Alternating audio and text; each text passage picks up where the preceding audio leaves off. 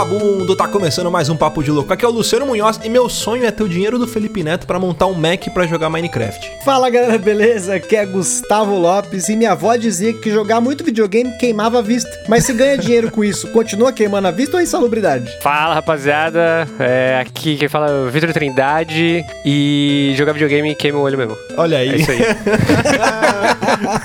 Testado e aprovado, segundo regras do Metro. Muito bem, senhoras e senhores. Olha aí, hoje estamos com um time enxuto, eu, o Gustavo e o Vitor, para sim batermos um papo aqui sobre esportes, sobre games, tudo isso e muito mais, mas antes vamos para os nossos recadinhos.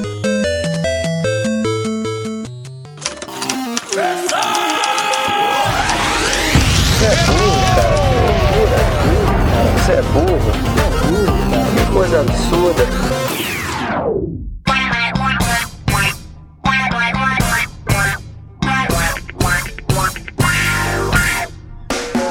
Acompanhar a gente nas redes sociais, basta procurar por Papo de Louco no Facebook, no Twitter ou no Instagram. E para ajudar o Papo de Louco a crescer ainda mais, é muito fácil. Basta você compartilhar os episódios com seus amigos em suas redes sociais. Assim, você estará ajudando na campanha do Ololô do Papo de Louco, colaborando ainda mais para aumentar o alcance da nossa audiência. E eu não posso deixar de falar das avaliações lá na iTunes Store.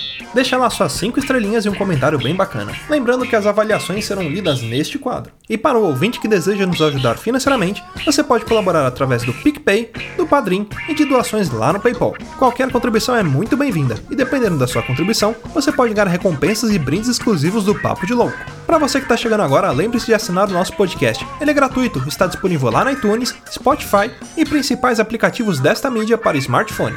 Além do podcast, para você que quiser conhecer o nosso conteúdo na íntegra e a nossa loja, entra lá no nosso site. Tá esperando o quê, rapaz? Acessa lá, é papodelouco.com.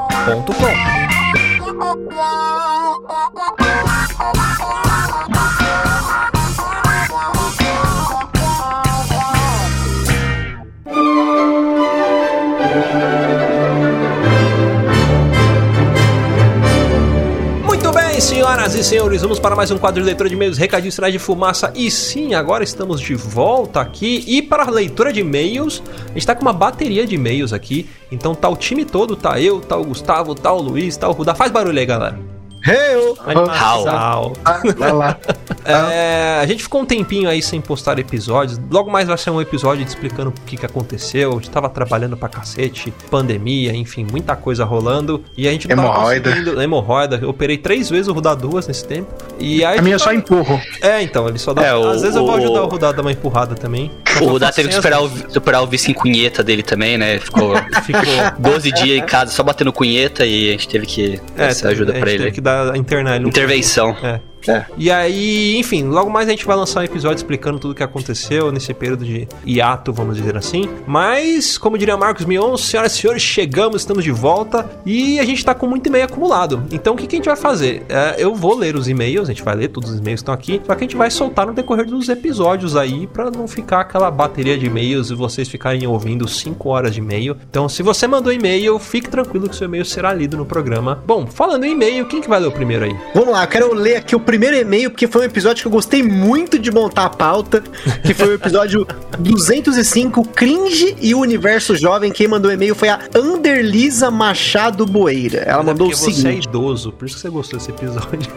Não, esse episódio foi sensacional, gente. Da, da mesma forma que vocês devem ter curtido ouvir, a gente curtiu pra caralho gravar ele. Foi muito engraçado, porque muita A gente perdeu a mão na metade do episódio, mas. Não, tá tipo, ótimo. tudo aconteceu ao vivaço aqui, gente. Te- Tinha pauta? Tinha. Mas você sabe o que, que acontece, né? A pauta que a gente fez era o BuzzFeed lá, o quiz lá, enfim, É. né? Inclusive, cobrar, vou cobrar, vou, vou nos cobrar aqui, deixa eu fazer um episódio só de quiz do BuzzFeed. Sim, Pô, esse é ah, maravilhoso. analista, analista, isso aí com certeza. E aí a Anderlisa mandou o seguinte: boa noite, guris, boa noite, tudo bem? Olha eu aqui outra vez escrevendo pra vocês, só que agora larguei a vida noturna e escuto podcast ou indo pro trabalho, passando vergonha rindo sozinha, ou no conforto do meu lar. Então, Trabalho novo dela ainda, olha só. Pô, que coisa boa, hein? Pa- Parabéns. Assim que é bom. Trabalho novo é. é- Era novo quando ela mandou e-mail, já deve estar, tipo, Exato. faz- ela deve estar tirando férias já agora. Ah, é Exatamente. verdade, eu também troquei de emprego. Olha aí, só. Olha aí, só novidades, hein? Coisa boa. Sobre o episódio 205 dos cringes, eu escutei com a minha filha, que tem 10 anos.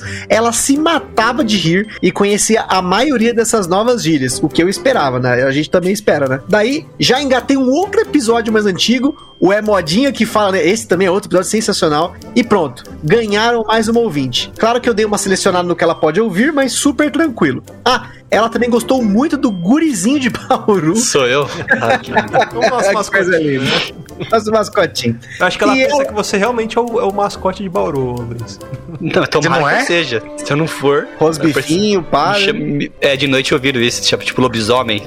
É o sétimo filho, sei lá o que da. Tipo, é tipo isso. E como ela está na fase do Naruto, que eu até acabei me apegando no auge dos meus 40. Ela sabe Luiz, eu Ora. Mas também, né? Olha o spoiler, né?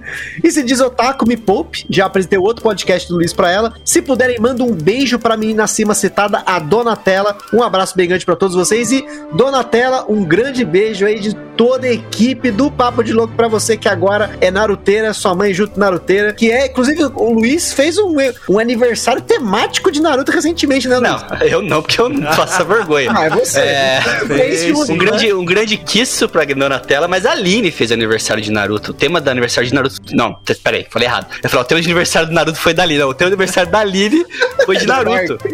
Foi de Naruto e, inclusive, tinha um registro fotográfico aqui que a mulher de decoração colocou um boneco de decoração que era o Naruto campo do Dragon Ball. Aquilo foi maravilhoso. Muito bom.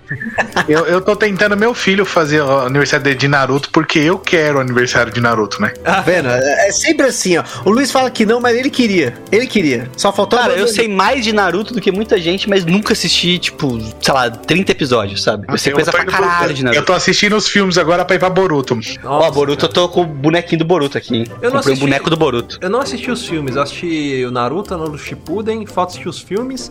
Eu assisti dois episódios de Boruto, mas eu falei, eu não vou assistir porque eu preciso assistir os filmes, eu não vou entender. Assiste o The Last, o filme The Last, ó, que Ah. importa. Pronto. É, então, porque lugar. fala da, da Hinata, eu quero saber a história da mano, desde que do casamento e tudo mais. É, da- é, dos- porque o- é, já que o Ruda falou, o último episódio do Shippuden é o casamento do Naruto com a Hinata. isso. Isso aí. Spoiler, spoiler! Aí a Donatella vai, vai, vai se matar daqui a Todo pouco. mundo sabe que o Naruto casa com a Hinata e nasce o Boruto, senão não ia ter o Boruto.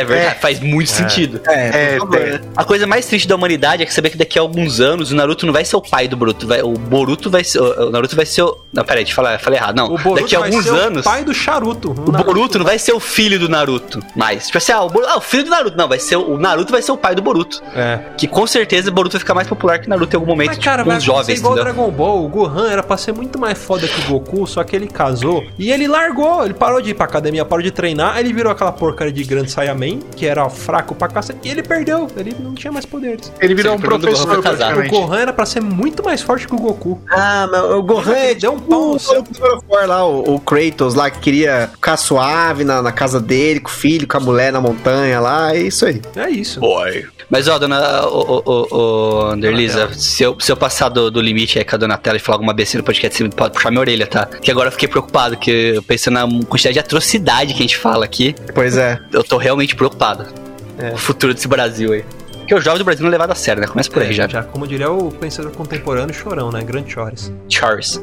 Bom, vamos para o próximo e-mail. Quem mandou aqui pra gente foi o Alexandre Barros. Ele que escreveu assim: Olá, seus loucos do Papo de Louco. Meu nome é Jorge Alexandre, um jurássico ouvinte, descendente do Godzilla, mas torci pelo Kong, de 52 anos. Olha aí que beleza. Ô, rapaz. Pois é, um dos sobreviventes do dilúvio que acompanha e adora as Tá tretas ótimo. do Papo de Louco. Olha, manda um forte abraço pro Moisés aí, pra Dercy Gonçalves também. Quem é mais velho? É a Dercy ou é o Moisés? Eu acho que é a Dercy, né? Matusalém. Matusalém, olha aí. Bom, e pra piorar ainda as coisas, sou do Rio de Janeiro. Mais precisamente São João do Meriti. Olha que Não acredito. beleza. Não, Mentira, Não é mentira. É o pai dele? Será? Não, acho que não é o pai do Bruno, não. Nem a mãe, né? Não, Pode ser a mãe. A mãe pode ser. Ah, ouço salva de palmas. É que as coisas costumam chegar atrasadas aqui, como diria o meu conterrâneo do Papo de Louco. Olha aí. É, Inclusive, saudades do Bruno, hein? é verdade, o Bruno, acho que ele já tá viajando de balão. O Bruno deve estar na- meditando em cima de latas de monsters, hein? Acode a latinha de monstro que ele aparece. Ele é igual o gênio da lâmpada. Esfregou. Ah, bom, continuando aqui. Cara, só tenho a elogiar o trabalho de vocês, tanto na produção quanto na apresentação, que acho excelente a forma como é conduzida, tal qual uma conversa entre amigos na rua ou em uma mesa de bar, onde o ouvinte acaba sentindo-se sentado ao lado de vocês. Muito obrigado, olha aí. Só. Os temas também são de agrado geral, pois abrange tudo o que há de melhor dentro dessas cabeças pensantes. A edição também adiciona um certo tom perro auditivo, como diria Jacan, que ilustra certos momentos. Enfim, só elogios mesmo para a criatura e seus criadores, alimentadores, escravos fiéis de podcast. Bom, muito obrigado. Vocês são os Igors do Papo de Louco. Parabéns, meus amigos, vocês merecem. Conheci o Papo de Louco durante a busca sobre podcasts e logo de cara gostei do que li e fui buscar por episódios. Adorei os temas abordados, pois eram um pouco de tudo que eu gosto de assistir, ouvir, falar, comentar, curtir e aprender sobre. Além, é claro, do que vocês comentam e eu vivi, tipo aquelas coisas de filmes de anos 80. Cara, é nostalgia, é a chave É a vida. do sucesso, é a vida. Eu fui forjado e nascido nos anos 80, ou ah, quem, quem nasceu nos anos 80 e anos 90 teve um, um privilégio, ou que Melhor teve época. o prazer de, de até melhor, né, de, de ter nascido antes pra acompanhar essa época no auge, né? É a melhor Né? época. Nossa, que te- Teve o privilégio ou alguma doença que já foi erradicada, né? Um dos Também, dois. é, por aí. Bom, continuando aqui, ele colocou assim: Fiquem louco, ops, pelos temas sobrenaturais, os relatos e outros casts sobre terror, assombração, espíritos e afins. Aliás, um primoroso trabalho de nosso já tão saudoso e sempre querido Thiago Souza. Uma enorme perda para a família do Papo de Louco, sem dúvida alguma. Saudades, Tiagão, Sim. cara. Thiagão, Tinha que fazer uma camiseta igual o Teodoro Renato do Fausto Né? tem que fazer uma do Tiagão. Pode cara. crer. Tiagão é foda, cara. Tiago é foda.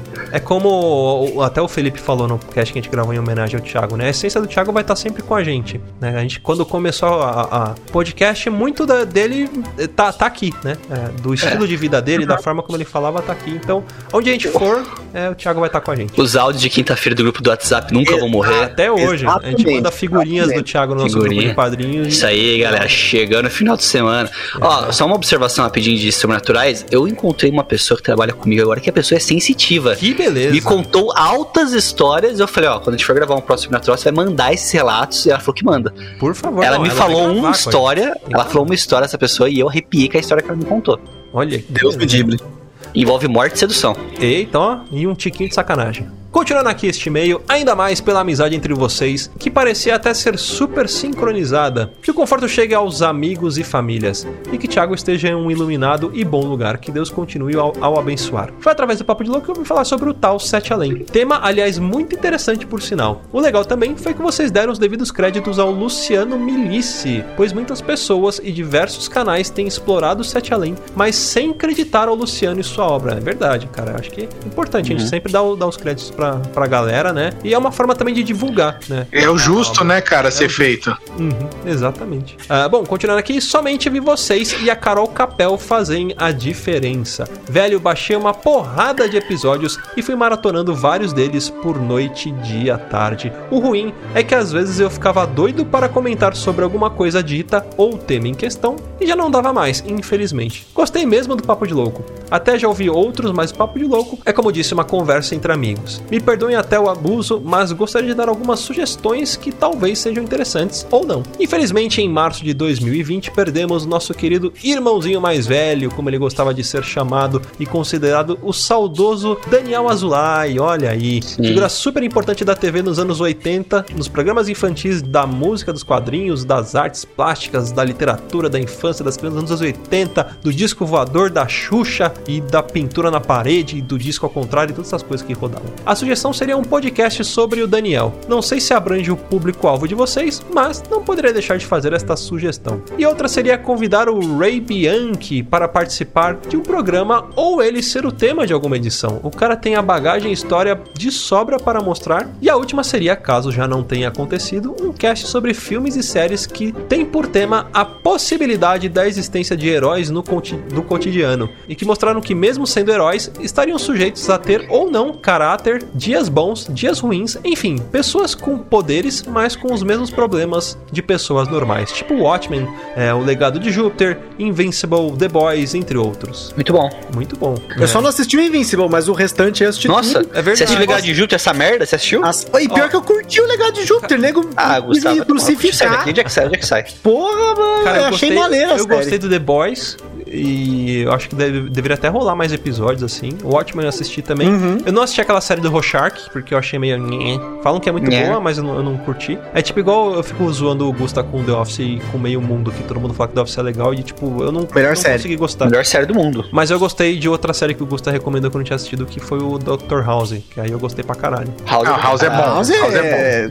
Ó concurso, né? Bom, pra finalizar o e-mail dele, ele escreva assim: é, Acha que já chega, já abusei do meu direito de abusar. é, e há um bom tempo quero enviar este e-mail, mas só agora estou conseguindo concluí-lo. Desde já agradeço o carinho e a atenção. Mais uma vez, parabenizo a toda a equipe do Papo de Louco pelo trabalho maravilhoso que fizeram. Vida longa e próspera ao Papo de Louco. Um grande e forte abraço e que Deus guie e abençoe cada louco do cast. Grato pela atenção de seu fã e ouvinte Jorge Alexandre. Cara, que e-mail maravilhoso. Jorge.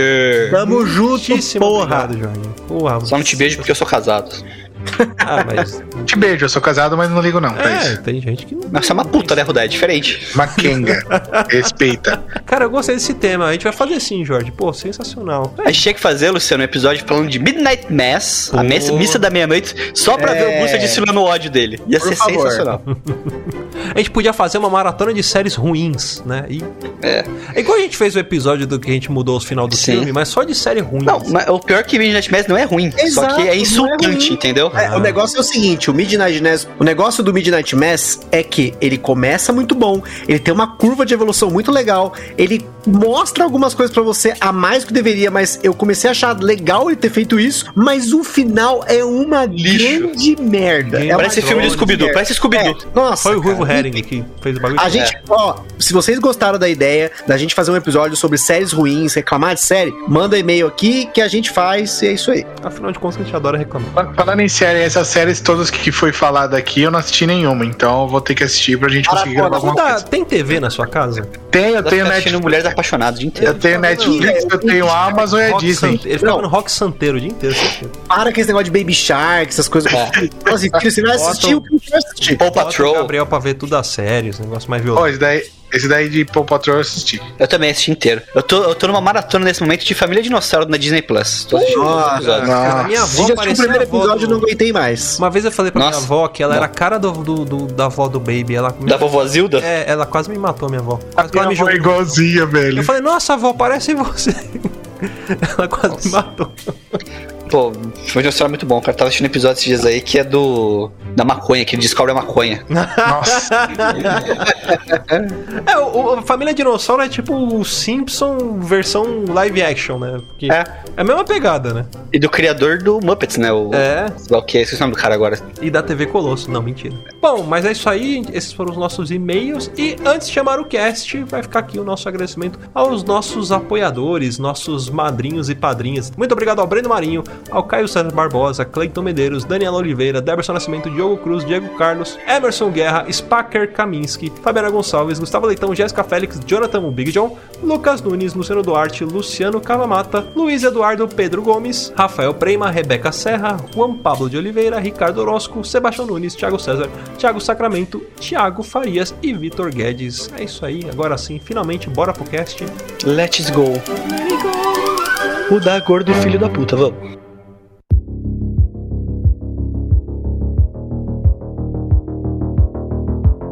Antes de começar, vocês devem estar se perguntando quem é Vitor. Vitor, fale um pouco sobre você, para esse ser humano que te escuta aí com aquele fone de ouvido meio queimado de um lado só. Fala com a galera aí, se apresenta, de onde que você veio, quem é você, como que eles fazem para depositar dinheiro na sua conta. É, Vitor Trindade é uma grande infelicidade do universo que tá completando 31 anos. Como se eu fosse mais novo, tá velho, hein? Então tá velho pra caralho. Eu sou paulista, né? Eu nasci em São Paulo, sou de família mineira, sou formado em produção audiovisual, inclusive cursei técnico de áudio com o senhor Luciano. Se vocês veem essa péssima qualidade do Papo de Louco, o Vitor presenciou essa minha jornada.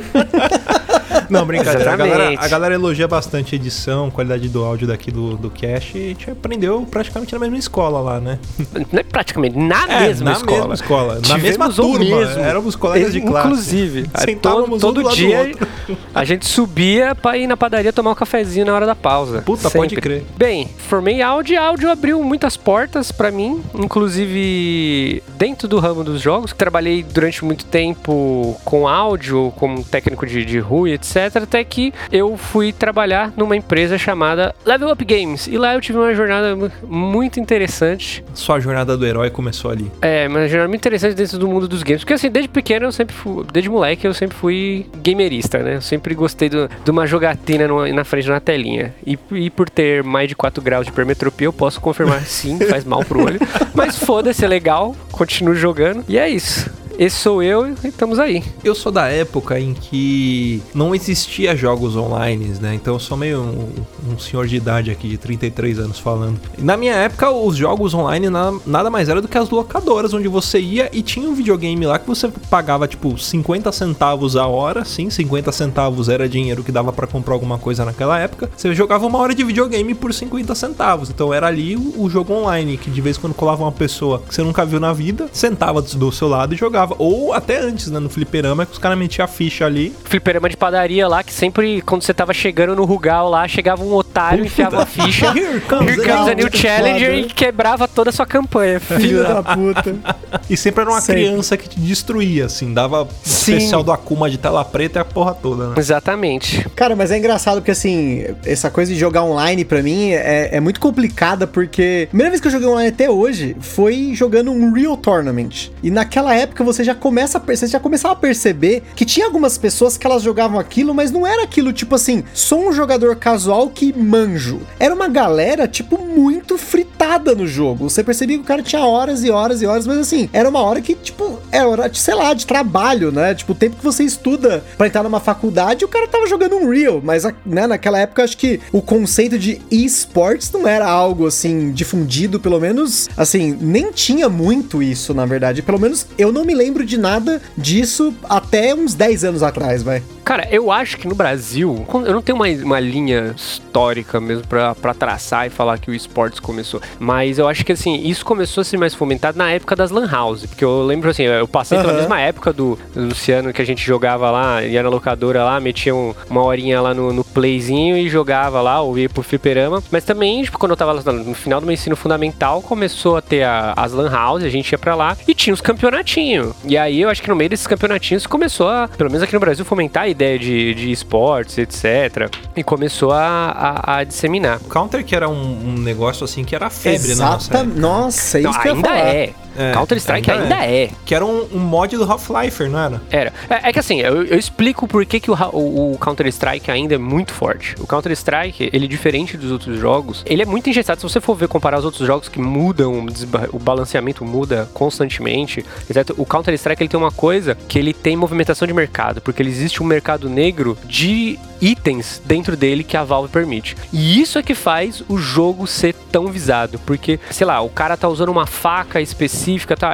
Um jogador, um jogador profissional viu aquilo, o preço dessa faca sobe horrores, então tipo, mo- a faca do movimenta, Rambo, né? movimenta, e, tipo, mano, tem transações milionárias de, de item dentro desse mercado negro, entendeu? Que é uma coisa que é fora do controle da, da, da, da própria desenvolvedora, entendeu? Então, tipo, ele tem um sistema que se retroalimenta, então, tipo, ele não precisa, tipo, ter muitas alterações, de, dife- mudar a dinâmica do jogo. O jogo é aquilo, mano. Você tem contra, contra TR, plantar bomba, tem que tentar des- desplantar a bomba. E é assim desde que o mundo é mundo. Mas ele tá aí até hoje porque, mano, tem uma galera que, mano, injeta dinheiro naquilo com vontade. É, enquanto tiver mercado, tem gente, né? Cara, o negócio do Counter-Strike, assim, eu não posso citar nomes, nem o nome do clã aqui, mas eu tenho um primo meu que ele chegou a entrar pra um clã famoso de CS 1.6, na época que tava tendo aquela transição do 1.5 para 1.6, e aí quando ele viu o que era por trás mesmo dos treinos, sabe, de tudo que era envolvido pra você realmente fazer parte do clã, ele deu pra trás e aí ele fugiu do país e foi fazer outra coisa fora, assim. Mas, tipo, Ô, louco, era tipo máfia chinesa, né? é porque ele, ele falou que assim, tipo, ele jogava muito bem, realmente. Ele, ele destruía a gente no Counter-Strike jogando normal. Só que pra chegar no nível da galera que a galera exigia no time, isso numa época, de novo, ainda tava muito nesse início de vocês ter atletas de esporte, de você ter pessoas que acompanhavam aqui no Brasil. Era algo muito cru. Mas já tinha gente injetando dinheiro em atletas lá. Nossa, cara. Era muito difícil. O, o CS 1.6 eu já nem lembro mais de quando é o CS. Eu parei no 1.5, mas eu me lembro dele jogando 1.6 tal, mostrando, nossa, porque tem os nuances aqui, porque você faz isso, tem, sabe, tipo, o rate do, do, do aqui, o frame que você usa pra poder andar mais rápido. E eu falei, caraca, tipo, Ah, é um não, nível assim muito louco. O jogador, o jogador profissional sabe a dimensão que precisa ter a tela, porque é a quantidade tipo assim, de mínimo de movimento que o seu olho consegue fazer entre olhar o mapinha e olhar a ponta da arma, pra você ter um tempo de reação primeiro do cara. Então, tipo assim, eles usam a tela pequenininha pra você conseguir olhar tudo sem movimentar muito o olho. Porque, mano, é, é real, tipo, é milissegundos. É o tempo que o seu olho olha pra um lado, olha pro outro, você tomou um tiro e morreu. Puta, é, eu às vezes eu jogo alguma coisa online aqui. Hoje mesmo eu comecei a jogar pela primeira vez o, o Warzone. Eu nunca tinha jogado. Aí o, o Felipe Passo falou, mano, vamos jogar, vamos jogar. E eu tava jogando com ele antes da gente começar a gravar. Cara, você toma tiro que você não sabe nem de onde veio. Então, tipo, eu falo, caralho, velho, eu não sei. E aí você começa a assistir os jogos, o, o play da- dos caras que, tipo, vai, o cara que te matou, ou quando depois você morre, você consegue assistir outros jogadores. Meu, é, é um negócio surreal, assim, o controle que essa galera tem. Tudo bem que eles usam, tipo, uns mouse fudidos, uns teclados que tem um tempo de resposta muito maior, mas. Sei lá, a habilidade desses caras jogando, você não consegue Ah, nem é. enxergar a tela, ele já te viu, já, já te matou, já tá escalando outro lugar, ele se escondeu. em outro- E tipo, você não, tá, você não consegue entender. É mais ou menos o que eu sei que as pessoas passam quando me vem mexendo no Excel. No Excel eu sou rápido. Cara, é que assim, dentro de ter tido oportunidade de viver dentro desse meio, trabalhar, etc, que faz um, ano, um ano e pouco que eu já não trabalho mais com isso. Eu agora trabalhando no ramo de cinema, mas, pô, eu tive a oportunidade de ir lá pra fora, conhecer muito dentro desse meio, trabalhar com isso, tanto como transmissão, como dentro da, da- do gerenciamento, e etc. Mas é é uma molecada que vive pra isso, tá ligado? Que debruça em cima do jogo e ficam estudando todas as possibilidades possíveis do que dá pra fazer naquele jogo. E assim, como equipe técnica, ajudando ele a observar pontos que ele não tá observando. Tem o, o- o capitão, às vezes, do time, ele não tá nem jogando, né? Ele tá assistindo a galera jogar, né? É, tem o técnico, né? Tipo, que ele tá de Isso. fora. É, Assim, de- isso vai muito de jogo pra jogo, né? É, principalmente em MOBAs, o técnico ele não pode ter muito contato com o time, entendeu? Já no, se não me engano, acho que o FPS, que é os jogos de tiro, etc. O capitão ele tem um, um contato mais ativo, assim, de, de cada, de- por, por cada round, né? Porque aí você, sei lá, você tá trapaceando, né? Você tá- alguém tá te passando uma visão de uma coisa que você não tá, entendeu? Então, meio que tá interferindo na jogabilidade. Você tem que ter a limitação. Pra deixar algo mais tangível e mais. Equilibrado também, né? Sim. É um trabalho, tá ligado? Tipo, é trabalho. Tipo, O cara passa jogando, tipo, todos os dias da semana, ou pelo menos de segunda a sexta, sei lá, 8 horas o mesmo jogo. Então não tem como não ficar bom, né? o trabalho dele é ser bom naquilo. Se ele não for bom, aí não tem como, né, mano? Dá- te dá seu salário aí que eu me viro.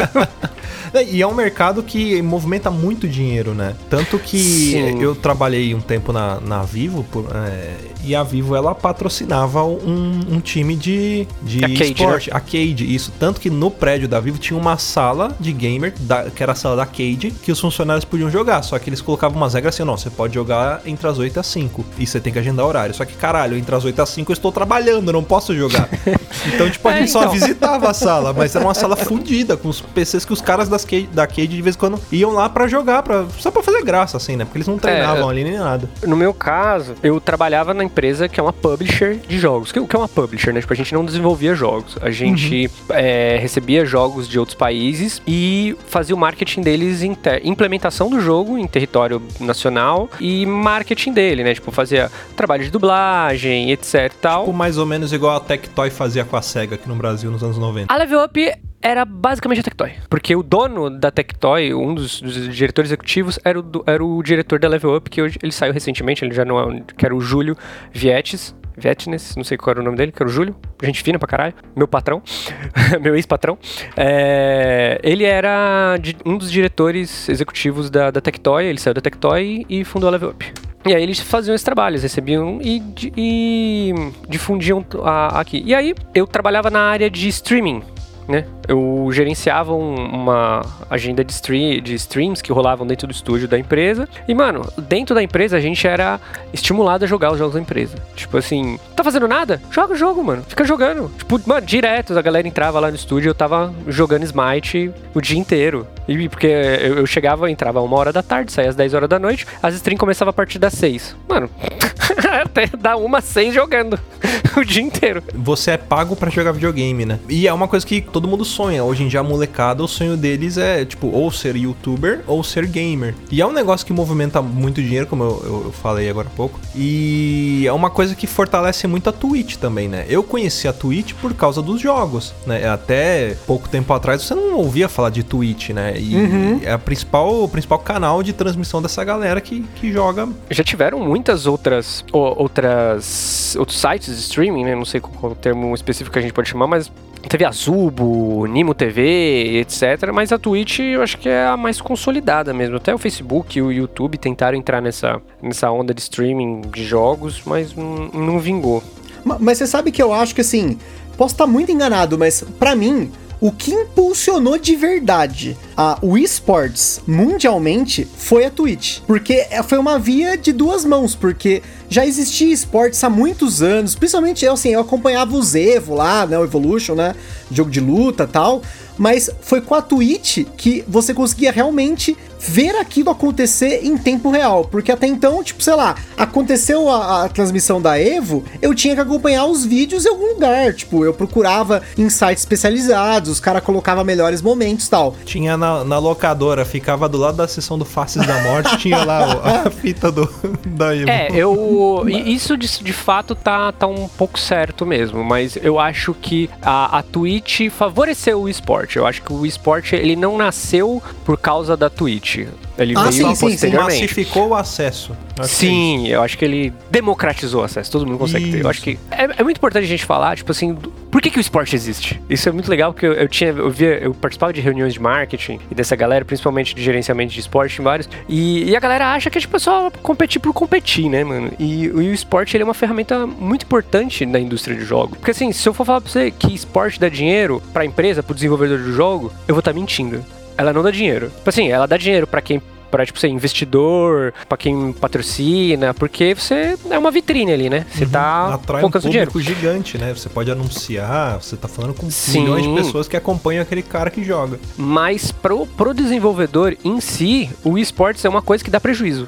Mas ele é um elemento muito importante, no, do, pelo menos do- dos gêneros de jogos que, vem- que vem nascendo, né? Não sei se algum de vocês trabalhou, trabalha com marketing, sabe o que é, que, que, que é retenção, Uhum, sim, é, eu, eu etc. Então, trabalho com... Sim, a, a- a gente tem que É. meio que trabalhar pra poder divulgar o podcast. É, né? então. Gente- né? Então, vocês sabem, tipo, o que é aquisição, o que é retenção, o que é reativação, né? O esporte, ele é uma ferramenta de retenção. Sim, E algumas vezes em, em retenção. Porque, tipo assim, é, é muito difícil eu me interessar por um jogo por causa do esportes, mas é possível ficar mais interessado no jogo por causa do esporte. E aí, principalmente por esse monte de jogo atualmente que a gente que é completamente competitivo, que é MOBA, FPS, RTS, né? Battle Royale. RTS, porras, Battle Royale, que é um jogo completamente compe- competitivo, se eu não crio uma escala mundial de competição disso, o ranqueamento dele vira tipo uma coisa cenográfica. Tipo, eu só tenho a, a ter minha medalhinha aqui, parabéns, o que você faz com isso? Nada. Agora, se eu coloco uma competição onde eu coloco um monte de holofote em cima do cara, boto uma,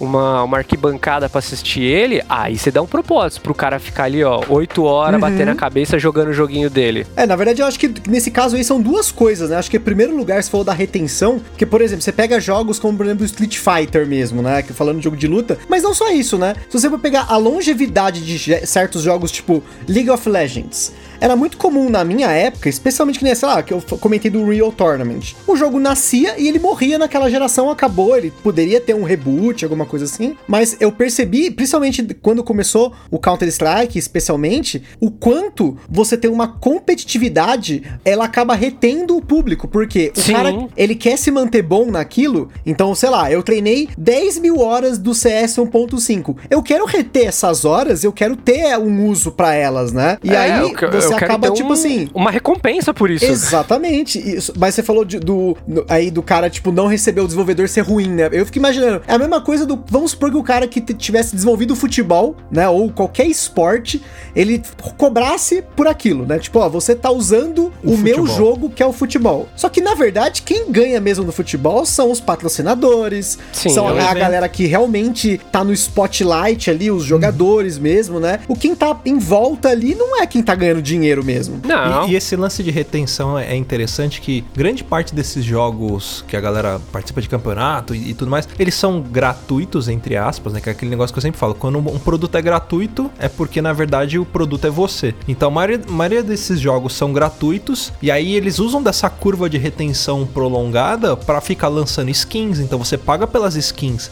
Você vai pagando, vai pagando, aí tipo, putz, a galera comprou a Ganha skin. na vaidade, né? Sim, na aí, vaidade. aí, eles fazem a mesma mecânica do, do Counter-Strike. O que acontece? Isso. Aí vê um jogador profissional usando a skin tal. Puta, aí, vai porra, o bombar, vai moleque vender. que tá em casa vendo ele lá, fala, caralho, aquele jogador que eu acho ele jogando pra caralho, tem, usa essa skin, pô, vou comprar, entendeu? E é esse ciclo aí, mano. Os caras precisam de ter essa molecada no, no topo do topo pra continuar, mano, fazendo dinheiro pra eles. Porque o, o esporte tá nem aí, tá ligado? Os, caras- não é a bilheteria do esporte que, que paga a desenvol- o desenvolvedor, manutenção de servidor e o caralho a quatro.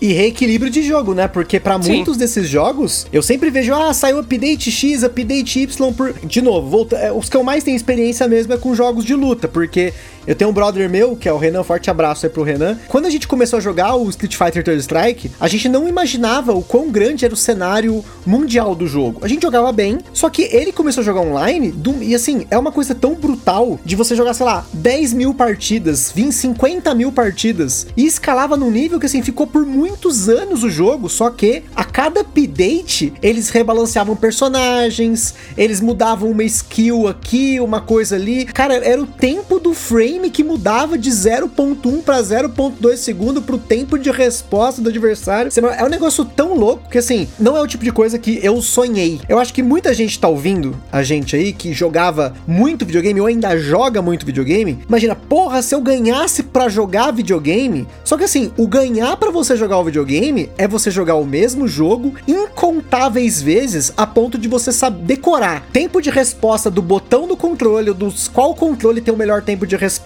que monitor que você vai usar, que a frequência tá melhor adequada pro tipo de jogo que você tá jogando. Sei lá, o frame rate do jogo vai fazer diferença pra você. Tanto que tem, se eu não me engano, acho que nesses últimos desse, de- do Street Fighter, você tem um modo de treino lá que ele mostra todo um debug, entre aspas, do jogo, pra você se acompanhar nesse nível. Tipo, Assim, eu gosto muito de jogar videogame, tanto que eu não tenho videogame porque eu sei que eu vicio muito. Mas eu, ao mesmo tempo, eu sei que eu jamais chegaria a esse nível porque eu não quero jogar 10 mil horas de Street Fighter. Eu quero jogar, sei lá, 100 horas de Street Fighter, eu quero jogar 100 horas de Mortal Kombat, eu quero jogar 100 horas de N outros jogos de luta, Chega- vamos dizer quando assim. vira a obrigação não fica tão legal, né? Você toca aquele momento de entretenimento seu e depois sair, né?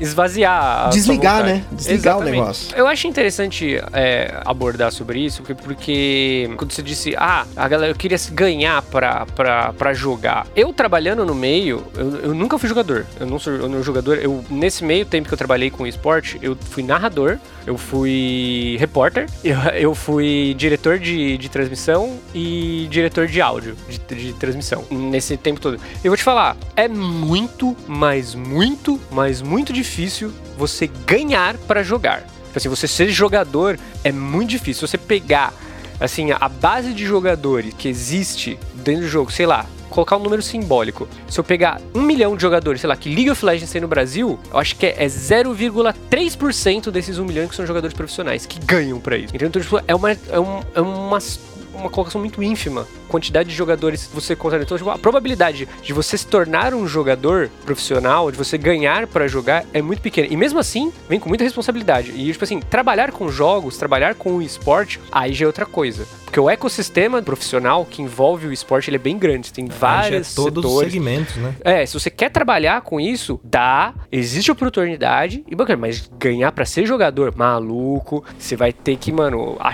a- a sorte vai ter que cair no seu colo, porque é muito difícil. Porque porque não é só você muito ser grande. muito bom, você tem que ser, tipo, o melhor e ter sorte. Porque Não, você tem que sim, estar na hora imagina- certa, no lugar certo, você tem que se Nossa, destacar no campeonato cara. certo. Você tem que investir muito tempo, muito dinheiro, né? Pra depois alguém É. falar pra você, puta, ó, vou te patrocinar, ou então, ó, vem fazer parte do meu time. Eu acho que assim, é, no sentido de esportes, eu posso estar enganado, mas ser jogador de futebol no nicho de jogadores, sei lá, no ecossistema de jogadores de futebol, deve ser menos difícil do que você ser jogador de um jogo específico online. Sei lá, você escolhe Sem um dúvida. jogo lá, Free Fire. Cara, você entra no servidor de Free Fire, tem milhões de pessoas jogando, cara. E, tipo, é uma coisa assim a nível mundial. Então, a- o acesso ao jogo é muito fácil, ele é gratuito. Você não tem que ter habilidade física, entre aspas, pra poder jogar. Você só tem que ter um meio pra poder e acabou, assim. Então, eu acho que o sonho de ser jogador de futebol é tão difícil, ou menos difícil até, do que o cara escolher. Não, eu quero ser jogador de PUBG. Sei lá, PUBG lá. Eu não sei como é que faz essas É, porras desse jogo novo aí. Não importa o quão bom você seja, sempre vai ter uma criança coreana que vai ser 10 anos mais nova do que você e vai te botar no e bolso. detalhe, e detalhe, se- ser bom apenas não basta. Você tem que ter uma cabeça boa, porque assim, de quanta merda que eu já vi de jogador profissional envolvido. Mano, se você passa no Twitter, acompanha algum cenário, mano, todo mês tem um escândalo. Todo mês essa molecada faz uma merda. Todo mês, sei lá, algum coach, algum jogador, algum staff de alguma mano, fica sabendo que não sei o que lá foi preso, ou não sei o que lá, ou assediou alguém, ou não sei É o que. é geralmente é uma molecada muito nova, né? E ele às vezes não tem a Sim. maturidade pra lidar com a fama, com o dinheiro. Que, porra, você imagina um moleque, sei lá, de 16, 17 anos ali. É uma criança, vai. Tem a idade de adulto, que é 18 anos, mas já é uma criança. Aí você dá milhões pro moleque, você dá fama, ele vai se achar Deus, ele vai achar que ele pode fazer o que ele quiser. Porque ele vai ter assessor, caralho. vai ter a porra toda, então ele, ele perde a noção da realidade, né? Muito Cara, é fácil. tipo aqueles ator e atriz mirim, tá ligado? Que cai nas drogas depois dos 20, Tipo sabe? Macaulay Culkin, sabe? Lindsay Lohan, essas porra assim. Mano, eu dava rolê com essa, com essa, essa galera que, tipo, aqui em São Paulo, eles colavam ali na, naquele bar em frente ao MASP. Do lado da Starbucks, Isso, ali Sei, sei. mesmo. Tá sempre, tem um pro player lá de alguma coisa. Essa porra, sempre cheio de briga esse lugar. Você é louco, cara. Sempre tem pro player por lá. Não sei agora na pandemia, tá, mas na minha época que eu dava rolê, sempre tava a galera do League of Legends, galera do CS, galera do Fortnite, nem tanto porque o galera do Fortnite é bem, bem moleque, bem moleque. Gambaldi também. Gambaldi teve uma época que era, Ô, era febre. Gunbound eu era febre, hein, mano? Fui Diamante 2, sei lá que merda que era. É pirâmide? É tipo Herbalife? É que tem os rank, né, mano? É engraçado que, tipo, você, você vê os papos dessa galera, você vê que, tipo, você é moleque mesmo, mano. Completamente desconectado da realidade, É. sabe? Tipo, falando uns bagulho absurdo, falando, mano... Olha a cabeça desse maluco, velho. Tipo, não acredito que você- que ele tem toda a fama que ele tem só porque ele aperta o botão. tipo, não é possível. Ai, é muito cara. engraçado, mano. Pra- vamos, vamos trazer isso um pouco mais pro afegão médio, aquele cara que não Hum. sabe nem o que é internet. Não, mentira. Também, se ele não, não tivesse internet, não estaria ouvindo esse podcast. Como que a gente poderia classificar aqui alguns tipos de esportes? O que, que, por exemplo, o que é RTS? Luta é óbvio, todo mundo sabe o que é luta, mas o que é FPS? O que que é MOBA? Acho que a galera F- que tá chegando, às vezes que não tem tanto, tanta vivência nesse mundo, né? Mas Ou que que você é idoso, tipo assistir- eu, né, que não sabe nem que o nome do jogo é eu, Não PUBG. sabe o que é isso, É. né? FPS, ele é da sigla First Person Shooter. Tipo é, Counter- tiro em Counter primeira Strike. pessoa. Isso, tiro em primeira pessoa. MOBA, Jogo de tirinho. Eu não sei qual que é a sigla de MOBA, mas ele é um jogo de estratégia que se baseia em defesa de torre. Essa eu sei, hein? MOBA é Multiplayer Online Battle Arena. Olha aí, essa eu Exatamente, manjo, é isso aí. Que é o League of Legends. League of Legends, Uhum. Dota, é, que mais tem o Heroes of Storm, agora tem o Pokémon Unite. Todo jogo que meu irmão jogava, eu tinha raiva porque ficava com as barulhinhos do caralho. Mas sério, meu irmão joga acho que Heroes of the Storm até hoje. É, o, o RTS é o, o que seria o Real Time Strategy, né? Esse sim entra em jogos tipo StarCraft, Warcraft. Esses daí eu, eu cheguei a jogar online sim, Ah, e era Warcraft, legal no eu joguei, um, começo. eu joguei um bom tempo Warcraft, eu Ah, gostava muito. puta, cara. O StarCraft era muito louco. Mas StarCraft. Joguei acho que StarCraft 2 e o Warcraft 2 e 3. O Uhum. Warcraft 3 só um pouquinho que eu joguei. Foi bem no comecinho, foi só pra ver como que era. Aí, tipo, eu dropei o jogo. Falou Warcraft, eu jogo WoW até hoje. Aí, World ó. of Warcraft. O World of Warcraft ele entra como RTS? Eu Acho que não, né? ele, entra como, MMO. MMO, RPG. né? Olha aí, mais uma sigla pra você, ó. E hoje em dia tem muito esse lance de Battle Royale e esses mapas que, tipo, tem uma zona de conflito e essa zona ela vai diminuindo, diminuindo, diminuindo até a galera se matar, né? Sim, eu, eu, eu, eu, eu, eu acho interessante esse tipo de, de jogo, pra, pra ser real, porque, tipo, é um bagulho de sobrevivência. É um jogo de sobrevivência, você, o último que se passar vivo ganha, que é o Fortnite, o PUBG, Warzone. Warzone. Eu, eu acho até interessante, né? Cada um tem seu modelo e tal. E eles são bem mais competitivos. O próprio Free Fire, né? O Free Fire que é o maior jogo atualmente, acho que o jogo mais, mais jogado e mais rico da atualidade. Que eu nunca vi, por sinal. Vou perguntar pro meu sobrinho. O Battle Royale, né? Que é um jogo de sobrevivência, que ele. é- é- ele se destaca dos demais, né? Que tipo, ele não é muito diferente do PUBG, não é muito diferente do Fortnite. Fortnite, ele já tem um negocinho diferente, que ele tem uma, op- opções de construir coisas no jogo. Mas o PUBG é porque ele, ele foi um dos primeiros jogos muito bem otimizado para celular. Então, tipo, ele, ele atingiu muitas pessoas de muitos níveis econômicos. Então, tipo, Os jogos cross, cross-plataforma, né? Que é, é uma coisa muito boa, né? Ele é cross-plataforma, ele tem todo um negócio e, mano, então, tipo, e o jogo roda na calculadora, tá ligado? Ele caiu muito no gosto da galera, porque, mano, qualquer celular roda ele, mano. É, eu mesmo nunca joguei assim, mas assim, foi por puro desconhecimento, porque geralmente eu não curto muito esses jogos, justamente porque eu sei que tem muita gente que joga, tipo, muito bem, assim, esse tipo de jogo. O cara tem, tipo, centenas de milhares de horas de jogo, assim, e eu não, eu não tô disposto a investir uma quantidade de horas pra tentar jogar um negócio desse. Mas assim, eu entendo que ele é um nicho, assim, absurdo. Não, é assim, dentro desses jogos online, há um tempo, faz um tempo, que foi inventado uma ferramenta chamada matchmaking, que é tipo assim, é- o jogo sempre vai te parear pra jogar com pessoas do mesmo nível que você. É Uhum. lógico que o matchmaking falha muitas vezes porque ele fica, ele fica à mercê de quantas pessoas estão jogando no momento. Assim, todo mundo quer jogar, então ele vai tentar sempre colocar você pra jogar com as mesmas pessoas, do, do mesmo nível, pra tornar a coisa justa. Mas sempre que vai cair um cara muito fudido, que sempre joga muito, que criou, acabou de criar uma conta e ele ainda não teve tempo do matchmaking estourar, estudar ele e vai cair na partida com você e vai te ele estourar. cria só pra, só pra zoeira, né? Só pra sair matando todo mundo pra falar que ele é o bom. eu joguei muito online. O Last of Us, o primeiro, ele tem um... um Last of Us tem online? É, ele tem um modo online no, no primeiro. Cara, é, é um dos melhores jogos que eu já joguei de, de, de FPS. Porque você tem toda essa mecânica de tipo de pegar itens, de construir, de equipar sua arma, e vo- você joga time contra time. No- aí eu fiquei triste porque no Last of Us 2 não tem isso, cara. Eu achei que ia vir um muito foda e não tem. Tem só no- Nossa. Nossa, eu não, eu não sabia, eu não sabia nem que existia essa- esse modo de jogo nele. Tem, eu, tipo, eu tô naquele negócio de mind bolt ali, eu só, caralho, Não, é, é um dos melhores. E eu, eu cheguei a- a- nesse nível de ficar bom. Aí, tipo, às vezes eu fazia, puta, vou criar uma conta aqui, né? Pra eu começar do zero e descer o cacete na galera por causa desse lance desse, desse match game aí que, que aproxima as pessoas de níveis parecidos. Só que eu ficava puto que às vezes você tava com uma arma X, você dava 15 tiros na cara do maluco, o maluco tirava no seu pé e você morria. Aí eu ficava muito puto. Aí eu parei de jogar porque começava a É, acontecer é coisas. jogo, jogo mal programado. Hoje mais cedo eu tava jogando o Warzone e eu joguei um pouquinho de Call of Duty, o, o 4. Puta, isso também acontece. Às vezes o cara tá na mira, você tá, tá, tá, tá, tá metralhando ele, de repente ele atira no seu pé, pum, morreu. É, ele pega o frame certo ali, né? O, o pedaço certo, sei lá, que- o nome do- da É, área É ali. né? magia de camponês. Tem um, um, um negócio, se não me engano, era no Rainbow Six Siege, que o espectador, ele não era 100% fiel à câmera. Tipo, o modo espectador. Tipo, quando o cara te matava, você assistia, ele não era fiel. Tipo, a- a- às vezes aparecia que o cara tava mirando no seu pé, mas na câmera dele ele tava mirando na sua cabeça. Porque o, espe o spectate era ruim, tá ligado? Tipo, ele não, ele não, não era 100% fiel ao que o cara que tava jogando apresentava. Aí todo mundo ficava, caralho, mano, o maluco tirou no meu joelho. Como assim? Eu morri. Aí os caras tiveram que fazer um update gigantesco. Faz, faz tempo, isso faz tempo. Tem mais um gênero que a gente não citou, esse eu também cheguei a jogar online um tempo, que é de card games, né? Se você for pegar aí, no, no meu Gosto. Caso, que é, é o mais próximo da minha realidade atual de jogo de tabuleiro, né? Mas Gosto muito. Magic the Gathering hoje, é aquele Magic the Gathering Arena, né? O Hearthstone, cheguei a jogar Hearthstone um tempão, e parece que agora tem o do Witcher, né? Que é o Gwent, se eu não me engano. Gwent e tal, tem né? o Legends of Runeterra, que é Olha o do, da, da Riot, que eu jogo bastante também. Eu joguei também o, o Hearthstone, que é muito bom. O Hearthstone E- na Comic Con de antes da pandemia eu fui, né? Eu, eu, eu fico brincando, eu falo que eu, foi eu que trouxe a pandemia só pra amaldiçoar a Comic Con. Porque eu fui em todas as edições, né, que tiveram presenciais. Nessa última que eu fui, eu achei tão bosta, mas tão bosta que eu vou reclamar pro resto da minha vida. Porque eles começaram a fechar os stands. Então você tinha que pegar filas pra entrar num stand, numa loja ou qualquer coisa, pra você ter uma experiência, vamos dizer assim, um pouco melhor. Só que você não via tudo, né? Você tinha que ficar uma hora numa fila. Antigamente era tudo aberto, então você podia Você saía de um lugar pro outro, virou Play Center. Aí eu fiquei meio puto.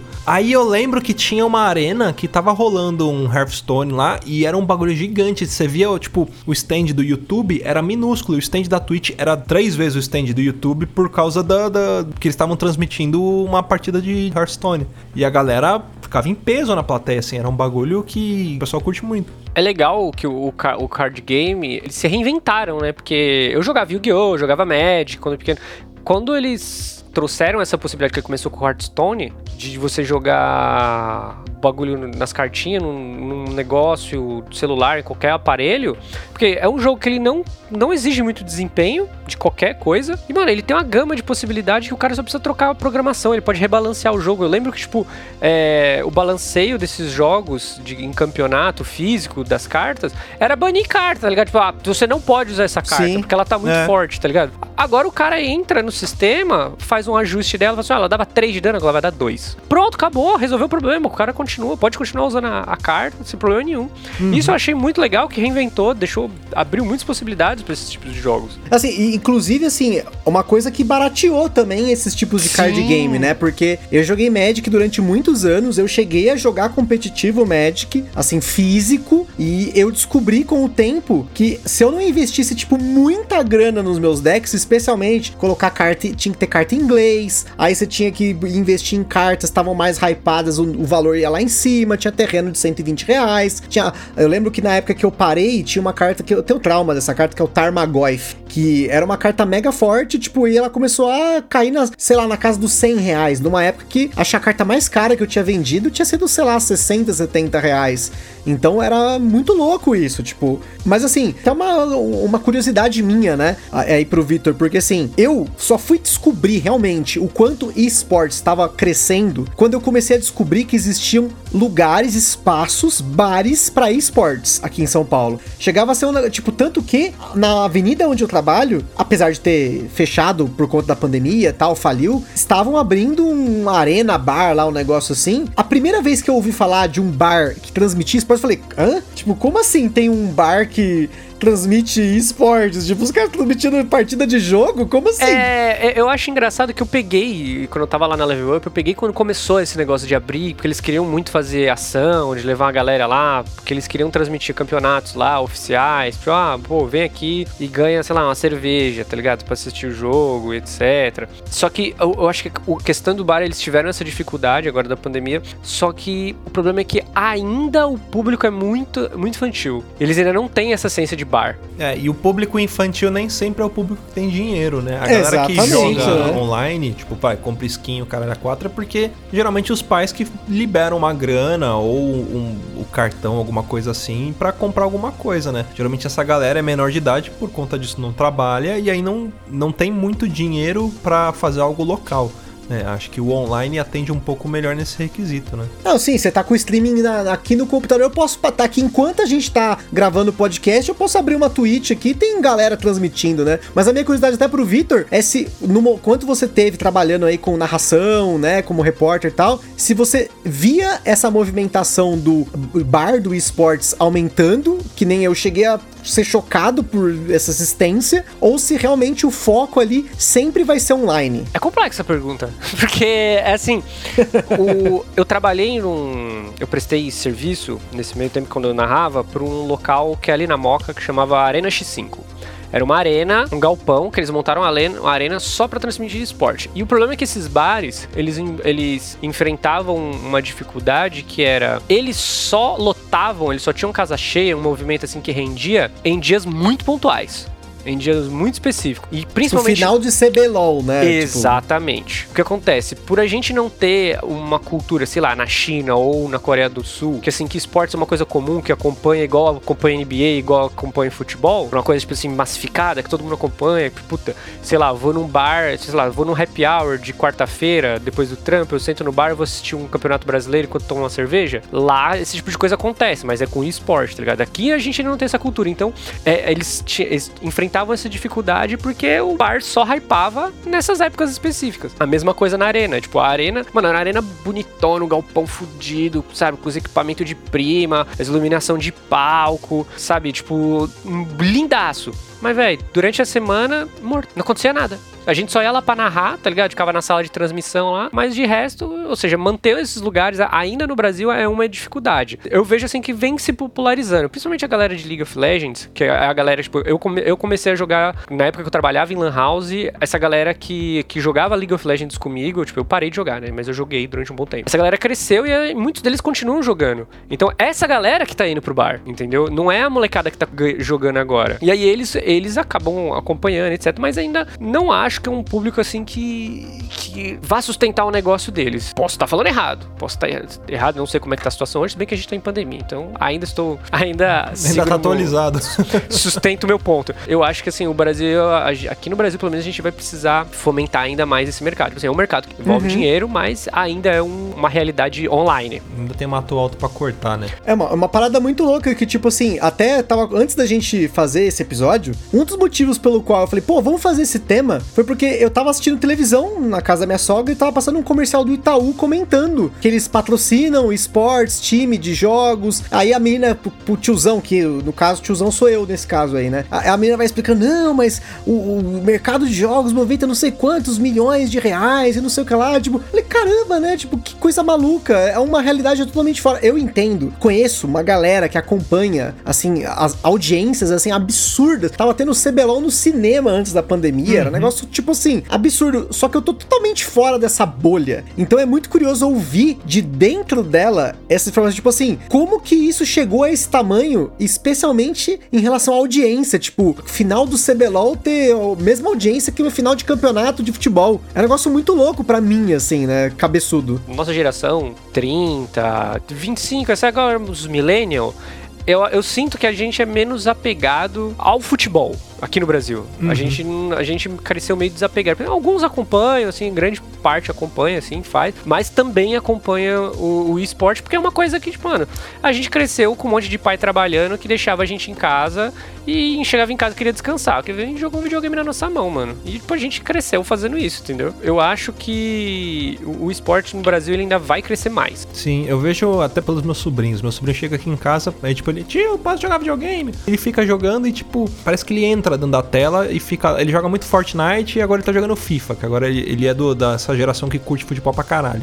Ah, que a gente esqueceu de mencionar, que é aquele tipo gênero de simulador, né? Isso. Simulador de esporte, essas isso. coisas assim, né? E aí ele vai e, e fica um mó tempão, cara. Eu até comentei isso num, num cast uma vez. É, às vezes essa galera, ela, eles, eles, perdem um pouco da noção de realidade, principalmente quando é muito novo. Igual a gente tava comentando da galera que briga, enfim, que acaba gerando polêmica. Que tipo, eu comprei meu videogame e aí quando eu comprei veio um card que dava direito a não sei quantas V-Bucks lá, que é o dinheirinho lá do Fortnite. Mas era equivalente a tipo a 200 reais. Aí ele, tio, me dá, me dá esse card que você tem que eu nunca joguei. Falei, meu, não jogo isso aqui. Eu dei para ele. Vou comprar um negócio com esse card que você me deu. Eu achei que ele ia comprar tipo um bagulho que ia ser o foda da partida. Cara, ele comprou um passe de dança. Então pra você ver como que movimenta tanto dinheiro pra às vezes algo que é fútil, que é um passe de dança. É aí que entra o controle, né, da, de individual de cada um quando você tá jogando, porque a maioria dos jogos online, etc, o jogo ele já tá balanceado. Você não consegue uhum. alterar, alterar muita jogabilidade. Então, você tem que ir no apelo, no apelo da, da, da customização pro cara, é. entendeu? Ele quer se diferenciar de todo mundo. É, e pega muito na vaidade, né? Porque, que, que nem você falou, se você joga o mesmo jogo centenas e dezenas de milhares de horas, você quer se diferenciar lá dentro de alguma forma, né? Exatamente. Você ter uma roupa diferente que às vezes só os outros veem, você não vê. Ou você ter uma arma que brilha, sei lá. Eu me lembro de ter visto uma skin de uma faca do CS que tava custando 37 mil reais. Falei, mano, 37 mil reais num objeto digital, sabe, não tangível, né? Tem um nome para isso hoje em dia, que até é o pessoal é, agora é, vende obras não cosmético. tangíveis, né? E que você fica pensando, porra, não, não altera nada de jogabilidade, não dá mais dano, não, uhum. não, não esfaqueia mais rápido. É só aparência. Não nada, ela, ela só é dif diferente. Uma coisa legal que eu lembrava de quando eu trabalhava, de umas informações interessantes de falar sobre o esporte, principalmente na realidade do Brasil, é que o esporte no Brasil, o, o Brasil ele não é uma, um local rentável. América do Sul por completo, assim. É mais, assim, como você quer manter o seu jogo divulgado em todo o território mundial, você precisa ter uhum. ele nessas regiões maiores. Mas o Brasil, ele nunca foi um, um economicamente interessante. Eu acho que é mais pelo ponto de, de volume de audiência que pode gerar, né? Porque o Brasil é um exatamente. país populoso, então, pô, vamos transmitir, vamos fomentar isso, porque pelo menos em volume de audiência, a, Você entrega em mídia. supor, a criança pode estar assistindo um jogo de um coreano lá e o coreano tá ganhando dinheiro, tá gastando dinheiro, mas eu tô sendo telespectador pra que aumente o, o- a audiência do cara e o cara fala, ó, eu tô falando com milhões e milhões de pessoas, porque tá atingindo a galera aqui também. Ó, pra você ter noção, a Riot, né, que é da, da- do League of Legends, antes deles ter esses jogos novos dele, que é o Valorant, o Legends of Runeterra, etc.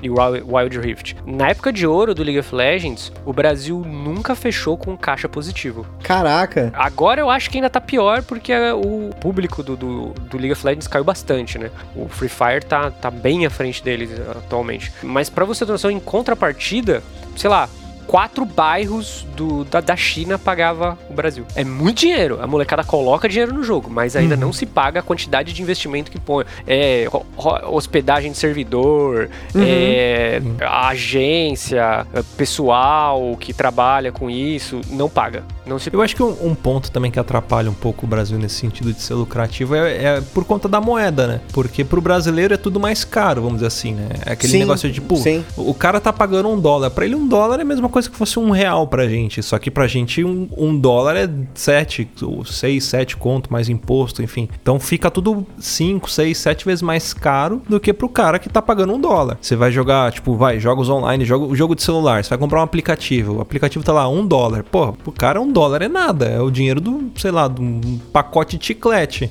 Aqui não, né? Você não, você não vai pagar 3, 4 dólares que já começa a ficar caro pro brasileiro. Então acho que é por isso que não é tão acessível financeiramente pra galera, porque como é uma plataforma mundial, ele é cobrado em dólar. Tudo bem, você olha, às vezes você olha o preço lá tá em real, mas na verdade o cara tá te cobrando em dólar. Ah, já tá fazendo a conversão, já tem todo o Exato. processo. É, é- é que nem você pegar jogos assim, co- colocando uma realidade de jogo mobile, que é onde eu jogo mais assim, mas não competitivamente, né? Quando eu olho os valores, sei lá, o cara tem um pacote de gemas de 500 reais. Eu fico, como assim, cara? 500 reais? Mas aí você pensa, pô, mas se você converter, às vezes isso aqui é 80 dólares. Então pro cara lá nos Estados Unidos é 80 dinheiros.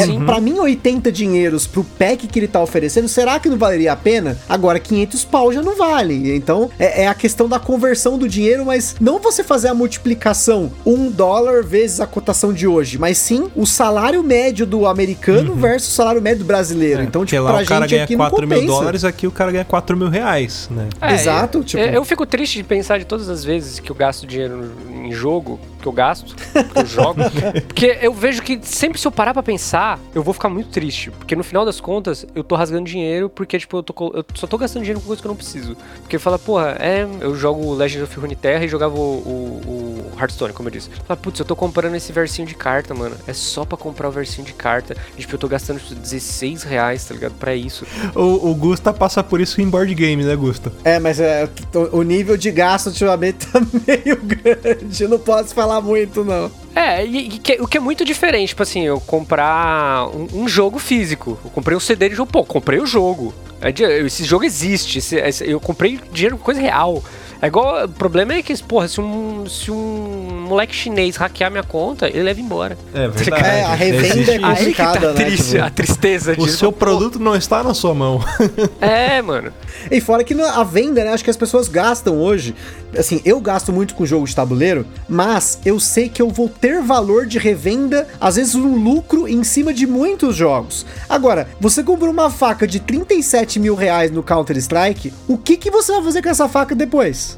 Se você parar É. de jogar, você consegue de alguma forma vender dentro do jogo? Eu não sei. Tem, tem, não é. Tem um mercado como negro lá, tem um mercado onde você anuncia lá, faz leilão dessas porra e, e você vende, né? Mas Hum. eu acho que assim, se você tem 35 mil pra gastar numa faca digital, eu acho que assim, de duas. Ah, sim. De duas, uma. Uma, você é muito rico, ou outra, você é dodói. Então, tipo. É, eu parto desse princípio, tá ligado? Tipo, se o cara é muito rico, ele tá cagando. Você tá gastando 35 mil com uma faquinha, Aham. tá ligado? Ele não precisa vender depois isso pra ganhar É, dinheiro pagar as isso- contas, né? Ele não é, isso não é, literalmente não é dor de cabeça pra ele. Eu, quando eu trabalhava lá na, na Level Up, tinha. Eu não sei nem se eu posso estar dando essa informação, se bem que eu já, já não trabalho mais lá, então foda-se. É assim, é, tem, um, tem um jogo lá que é um MMO, que é tipo World of Warcraft, que chama Perfect World. Tinha gente lá que gastava no jogo 20 mil mês. 20 mil. Imagina se eu você todo 20 mil todo mês soltar 20 mil reais. E assim, de coisa, tipo assim, da, da- do pessoal do financeiro ter que ligar pro cara e falar assim, mano, você gerou um boleto de 20 mil, tá ligado? Tipo, tá, tá certo isso? o Tá maluco fala, certo, tá certo. isso, amigo? Pode pá. E o que? O maluco, ele, ele financiava a guilda dele inteira, tá ligado? Isso é todo mês. E, tipo, e era de 20 mil pra 50. É muita grana. É, eu já vi casos de, tipo, de criança que às vezes acabava pegando o cartão de crédito do pai e saía comprando achando que ali era em dinheiro, dinheiro infinito. Aí gerava umas faturas nesse, nesse nível aí. Mas tem cara que gasta consciente isso, né? Consciente. Se ele falou assim, ó, estou comprando sim, porque eu quero. E o cara ele falava, eu quero comprar pra, pra comprar tal item pro fulano, pro ciclano, pro beltrano, pra eu manter a, a hegemonia da minha, da minha guilda esse mês, velho. E é isso, tipo assim, o dia inteiro, mês todo. Aí você pensa, pra esse cara é problema gastar? Não é, esse cara é rico. Ou às vezes ele deve ter algum esquema de sublocação ali, de ganhar dinheiro com isso, né? Tipo, a galera pra ser da guilda paga uma mensalidade, aí, pô, vamos balancear a guilda, sei lá, deve ter algum Isso aí esquema. é Sugar Daddy que chama É. isso sim. Isso aí chama profissão herdeiro, cara. É, esse é o nome.